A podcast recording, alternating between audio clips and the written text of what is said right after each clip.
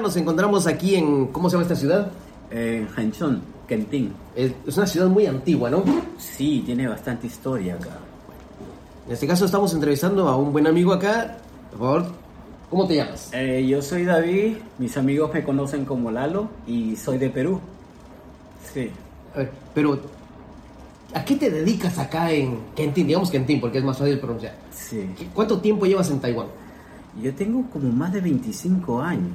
25. Más de 25 Más. años, sí. O sea, sí, yo llegué, en- pero inclusive yo llegué hace mucho más atrás.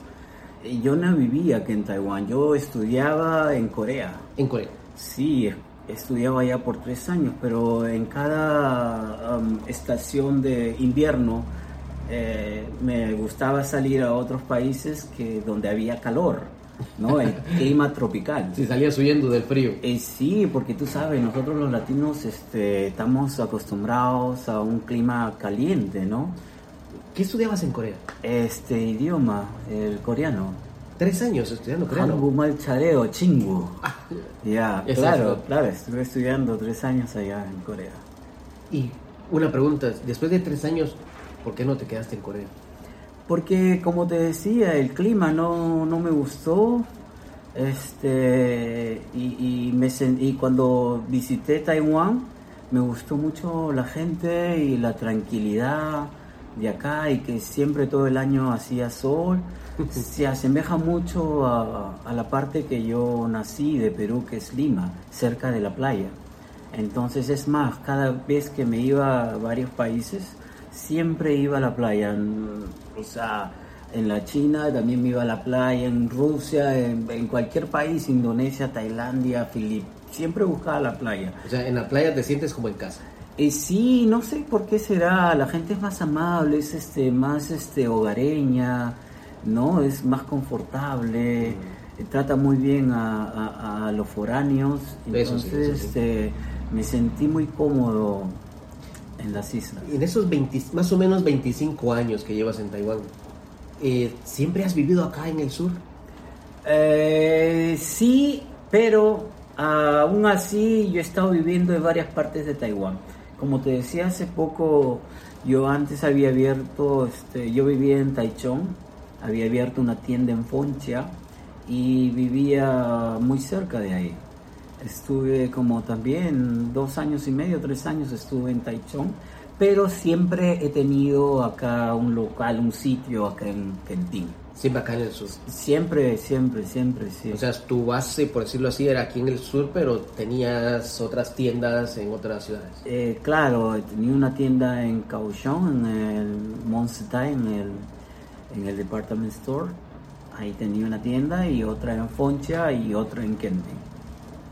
Y ahora en Kentin aquí, estamos en un restaurante y a la vez también es una tienda de artesanías. Se puede decir que es un restaurante boutique, Ujú. ¿no? Que muchas de estas cosas yo las hago, yo las diseño y hay varias que están patentadas porque yo soy el creador.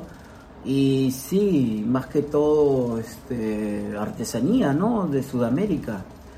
Y yo las hago, muchas de ellas. Y, y aparte tengo un restaurante que no es muy grande, pero este, es muy acogedor.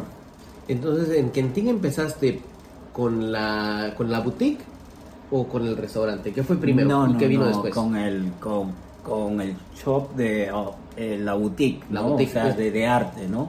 Sí, con eso, siempre es más, a todos los países que yo he ido, siempre he trabajado de esto, Entonces, con el arte. Entonces, ¿siempre te ha gustado trabajar este tipo de, de arte, este tipo de, de- de producto? Claro, porque en ese tiempo que, que yo, yo te hablo de 1994 a 1995, que cuando yo vivía en Corea era más joven, entonces este, yo me costeaba los gastos yo mismo y si de, de estudios, ¿no? Tanto si, y si no generabas dinero, no había dónde dormir, no había cómo pagar en la universidad y Exacto. todo eso, ¿no? Ya sales afuera de tu país, ya estás solo, ya no hay papá, mamá, o sea, tú te tienes que valer por ti mismo y eso fue lo que pasó conmigo, que cuando salí yo tuve que ir a pagar mis estudios, comida, eh, hoteles, viajes y, y todo eso. ¿no? Entonces tenía que ver la manera cómo generar dinero.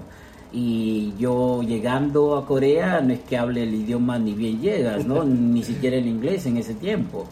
Ah, Claro, porque el idioma de nosotros es el castellano, Sí. ¿no? En Sudamérica. Y este, y bueno, y, y tuve que, que comenzar a hacer lo que yo había practicado mucho de joven. Este, bueno, mi mamá es una maestra de arte que a ella le gusta hacer cosas manuales. Ah, y yo desde pequeño la vi y, y también hacía mis juguetitos de, de- de alambre y de todo eso. o sea, es algo que ya traes en la sangre. Y sí, pero que nunca pensé que lo iba a utilizar, ¿no? Solamente era como un hobby. Y afuera, cuando no hablas el idioma, de alguna manera tienes que manifestarte. Y, y encontré en el arte algo como poder costear mis estudios y donde yo vivía. Pero qué valiente fuiste, saliste de Perú sin hablar inglés Sí, y te fuiste a Corea. Eh, sí, en ese yo salí este porque en realidad había tenía un primo que era también joven como yo, pero él había salido muchos años antes, había estado viviendo en Japón, como 3, 4 años. Y bueno, él regresó a Perú y justo hubo un comentario entre la familia y mi padre dijo, bueno, está bien, si quieres viajar, anda con él. Y fuimos con la intención de irnos a, a, a Japón por Corea, pero este, estábamos esperando unos papeles que se demoró. Entonces nos tuvimos que quedar sí o sí en Corea.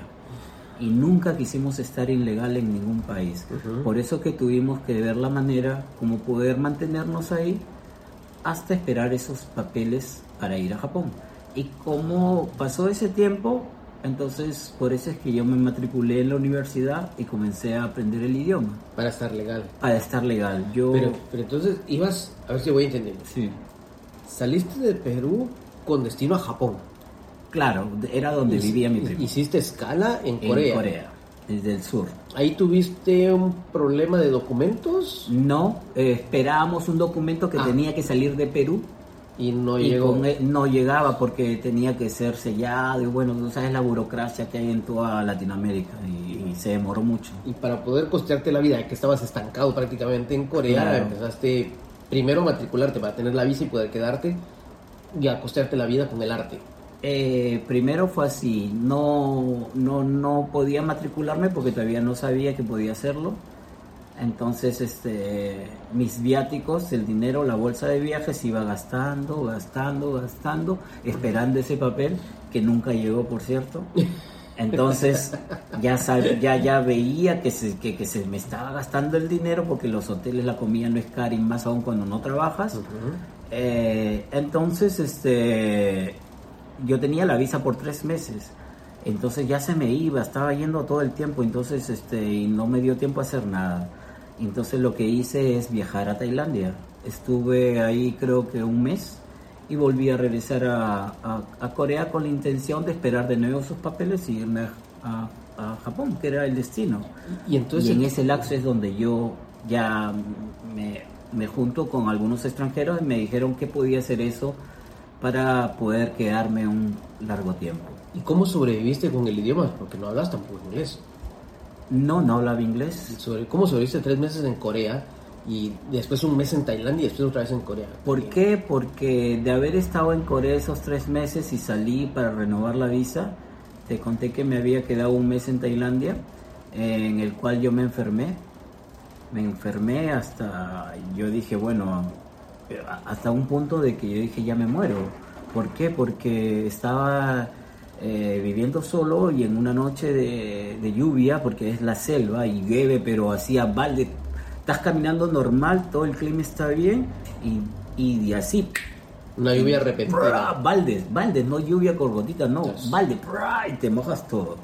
Entonces, este, allá en Tailandia, como hace mucho calor, normalmente todo el mundo tiene aire acondicionado o si no el fan, el, Sí, el el ventilador, ventilador. que te lo ponen en la cara y todo, pero ellos están acostumbrados. Y más la lluvia, entonces a mí cuando yo regresé al cuarto ya como que me dio fiebre y me puse muy mal y, y no podía dormir, no dormí toda esa ma- madrugada porque sentía que me faltaba el aire, me sentía muy caliente y yo sin poder hablar el inglés ni poder manifestarme. Eh, Entonces me esperé hasta el día siguiente. Había un amigo peruano que vivía ya muchos años en Tailandia, yo lo, lo llamé por teléfono y él fue mi ayuda a las, a las 7 de la mañana, fue al hotel donde yo estaba y él me llevó a las farmacias porque ni siquiera iba al doctor, porque si no tienes seguro esos países son carísimos. Entonces él me llevó a la farmacia y me compró medicamentos y de ahí dije, bueno, si yo no aprendo inglés, acá me, sí o sí me tengo que regresar a Perú y eso es lo que no quiero.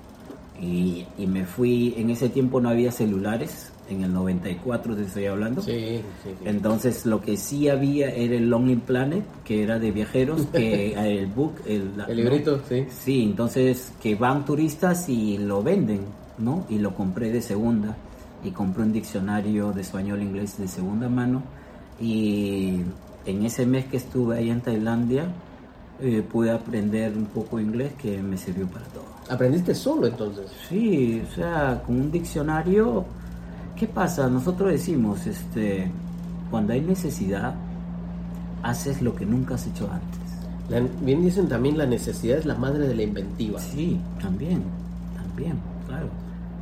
Entonces el, famoso documento nunca llegó. No, hasta ahora lo estoy esperando. ya no quiero, porque ya me he ido a como tres veces. ¿Y qué, te, ¿Y qué te dijo tu primo que nunca llegó el documento? No, él estaba esperando conmigo el documento. Lo que pasa que él tenía más opciones porque él había vivido ya como cuatro años en Japón. Entonces él sabía japonés, el idioma y todo eso, pero bueno. Entonces hoy en día, aparte del castellano, español, ¿hablas inglés, coreano? Chino mandarín. Chino mandarín. ¿Hablas taiwanés también? y con tagui, No, lo entiendo, no lo hablo al poquito, algunas cuantas palabras, pero bueno. ¿Aprendiste el japonés? El Nihongo. Skoshi de show. También. Nihongo Wakaru. Entonces, ahora. Un poco, un poco de todo. Cuando saliste, saliste solo con el castellano. Hoy, ya varios años después, muchos años después. Claro. ¿Qué idiomas hablas o cuántos idiomas hablas? Seis, siete. Seis, siete idiomas. Y todo pero no, no, no tan fluido por decir, porque en el castellano o español se entiende mucho el italiano y el portugués. Sí.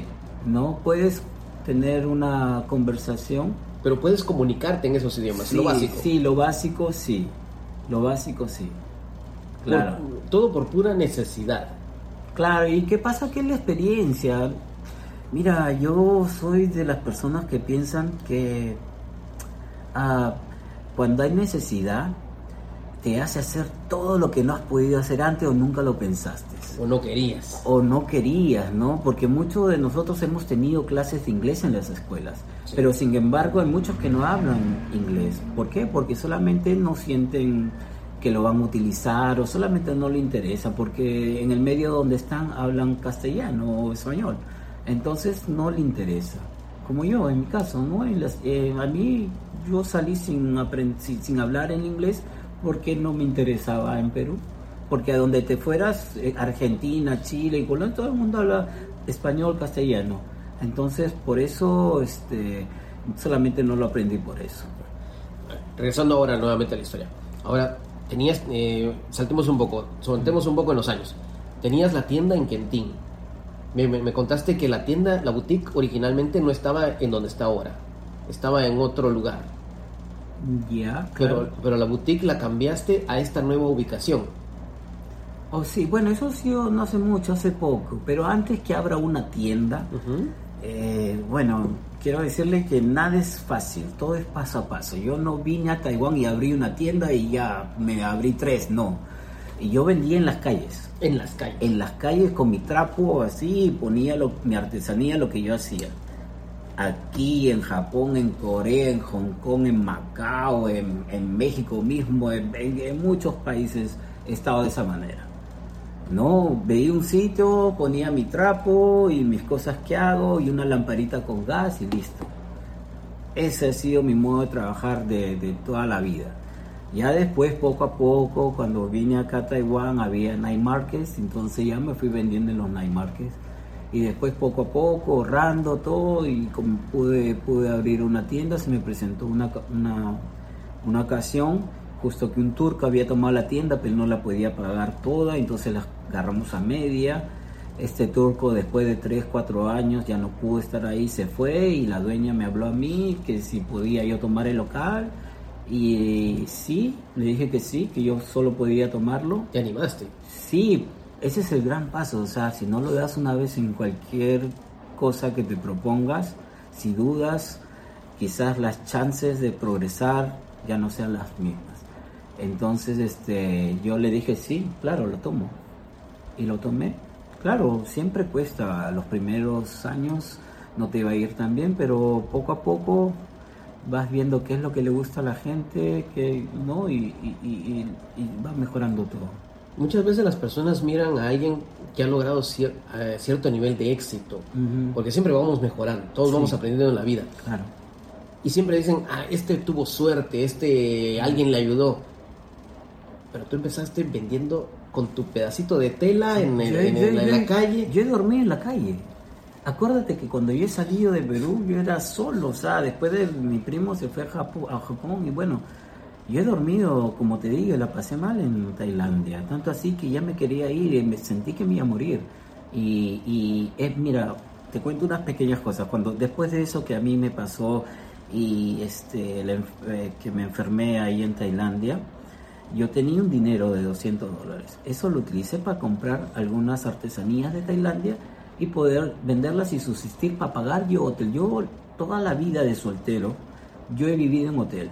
Yo no te rento una casa, mm, yo siempre he vivido en hotel, pero no es porque haya tenido el dinero, sino que no sabía si ese día yo iba a poder pagar el hotel. Y cuando no podía pagar tenía que dormir en la calle. ¿Y te tocó? Con lluvia, sí, claro. Con lluvia, con todo, tenía que dormir en la calle. ¿Te tocó hacer tu pequeña champita con nylon en la calle también a veces? Ni nylon, ¿De dónde vas a encontrar nylon? Eh? Yo no tenía ni para el nylon. O sea, y, mira, cómo es lo curioso, ¿no? Pero después que pasas todas estas cosas y, ves los frutos, esto ya viene a ser una anécdota, una, un, este, un cuento de vida, ¿no? Cuando a mí yo voy con esos 200 dólares, compro el, ¿cómo te digo? Este, las artesanías de allá, entonces lo que hago es lo que yo siempre sabía hacer, es irme y, donde había mucha gente, en un sitio concurrido, y vendía mis artesanías. Hasta que allá en Tailandia es prohibido la venta del ambulante. Ah, es prohibido, es ilegal vender afuera en la calle. Tan, no, no solamente para el extranjero, sino para los propios tailandeses. ¿Te arriesgaste? Y sí, porque si no me arriesgaba, ¿de dónde iba a comer? ¿De dónde iba a pagar mi hotel? ¿Te has dado cuenta que lo que te decía, muchas personas ven el éxito, pero no ven toda la historia detrás. Y hoy en día hay muchos jóvenes, no sé si te has, yo he conocido algunos, que no están dispuestos a pasar por toda esa etapa mm. de inicio, toda esa etapa de, de, pasarla mal, por decirlo así, de aprendizaje. Hay muchos que quieren, quieren las cosas rápido. Pero, ¿qué pasa? Que los tiempos han cambiado y antes no había tecnología en nuestros años. Como te digo, no había el celular. Yo me acuerdo que había el pipi call, el beeper. El beeper. El beeper en ese tiempo. Entonces no había un celular. Ahora todo es más cómodo. Con el celular agarras, te vas a cualquier país que nunca has ido, aprietas en Google Maps y aparece todo. O sea, de dónde irte a comer más barato, el hospedaje más barato y todo eso. En mi tiempo no. Entonces el modo de vida es diferente. Pero quería terminar con lo que te estaba contando porque creo que es importante para la nueva generación. Sí. Entonces y yo comencé a vender en la calle y en eso me agarra la policía. Me comenzó a hablar y ve que yo no hablaba el oh. idioma tailandés y me agarra la policía. Y me dice, y ve que no le respondo y yo, yo ya tenía el color de haber trabajado tanto en el sol de la calle. Entonces yo parecía un Thai. Más este pelo que tengo ondulado, entonces yo era un Thai. Pero cuando no hablé, el policía se dio cuenta que yo era extranjero.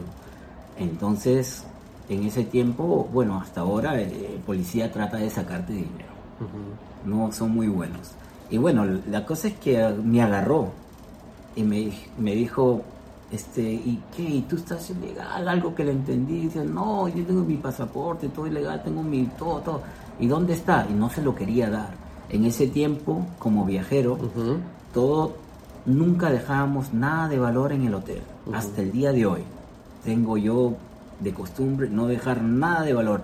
Las tarjetas, los pasaportes, el dinero en efectivo, este, los tickets de viaje, no. Me compré un gangurito que es de piel y me lo metía yo. Pero como yo sabía que los policías estaban acostumbrados a quitarte el dinero, entonces le dije que no, que estaba en el hotel. Y me dijeron, ya, ya, ¿dónde está tu hotel? Todo bueno, está el tal sitio.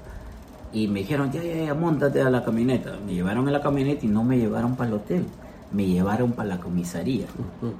Y en la comisaría me buscan todo y me encuentran el pasaporte con visa, Ah. tenía un ticket con destino a la India y tenía mi bolsa de viaje, un poco de bolsa de viaje ahí, que no era mucho.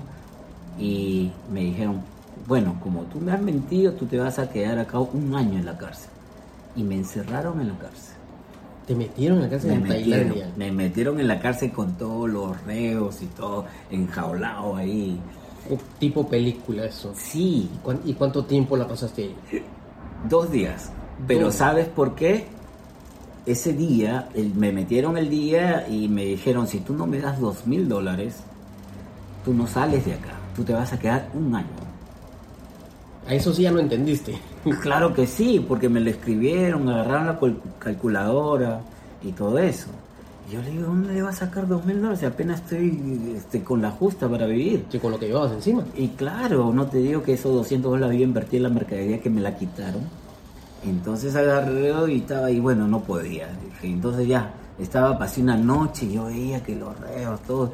Y yo para tratar de distraerme, yo hacía ejercicio, comencé a hacer ejercicio, barra, lo que sea para poder despejarme. Y hasta que, al- bueno, dormí esa, esa noche ahí y al día siguiente, para mi suerte, llegó una persona de edad que a visitar a la cárcel a los reos por un pabellón. Entonces, al costado de él había muchos policías, guardaespaldas por el costado. Y había una persona, hijita, que sí caminaba despacio, un señor con terno, todo. En eso, que le digo a, a otro que también estaba ahí, le digo, ¿quién es? ¿Quién es? Que también era latino. Otro latino. otro latino que había caído. Entonces, pero él se hablaba inglés. Entonces le digo, ¿quién será? Me dice, no sé. Me dice, pero parece que alguien importante, ¿no? Entonces, el señor pasó, pasó por nosotros y se fue hasta, el, hasta el fondo. Y después regresó. Y antes que regrese le decía, habla, dile que estamos acá y todo eso. Y no se atrevía, mi amigo, ¿no? Entonces yo agarro y comienza a chancar. Cuando pasa por casi por el costado, antes que llegue a nosotros, comienza a chancar la reja. Pa, pa, pa. Llamar la atención. Y el señor seguía caminando, no volteaba. Y yo, pa, pa, pa, ser, ser, eso sí sabía, ¿no? Ser, ser, ser. Y en el que pasa, pasa y después se escucha algo y voltea. Y le digo, amigo, ya háblale, háblale. Y le dijo, disculpe señor, estamos acá, nos han metido, que nosotros tenemos toda la visa, tenemos los viajes, ¿por qué están acá? No, es que nos han robado y, y no tenemos dinero y por eso nos hemos visto en, eh, en tener que vender en la calle. Pero ¿están legales? Sí, estamos legales. Ya, ¿tienen su pasaje? Sí, tenemos todo teníamos todo.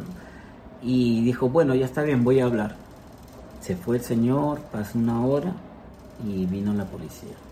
Y nos sacó de la celda, nos entregó todo menos el dinero. El pasaporte. Pues dije, bueno, ya con eso no importa, con eso salgo y trabajo. Y bueno, y nos dio todo, ya no lo quiero ver nunca más eh, por calle. todo. Ni el dinero ni el producto. No, claro, en el producto ni el dinero. Con el pasaporte y los tickets. Y hemos salido, ya hemos salido tranquilo, saliendo a la puerta y nos y ni bien pisamos la calle, ¡buah! comenzamos a correr porque no sabes hasta cuándo le va a durar a la policía, ¿no? Y Sí. nos hemos corrido, ¡ah! ya nos hemos ido. Y, y bueno, después de todo eso, yo me tuve que ir donde la señora que vendía la artesanía, le pedí por favor que me... y volví a, trabajar, a seguir trabajando en la calle. Arriesgándote otra vez. Claro, porque Y- no otra.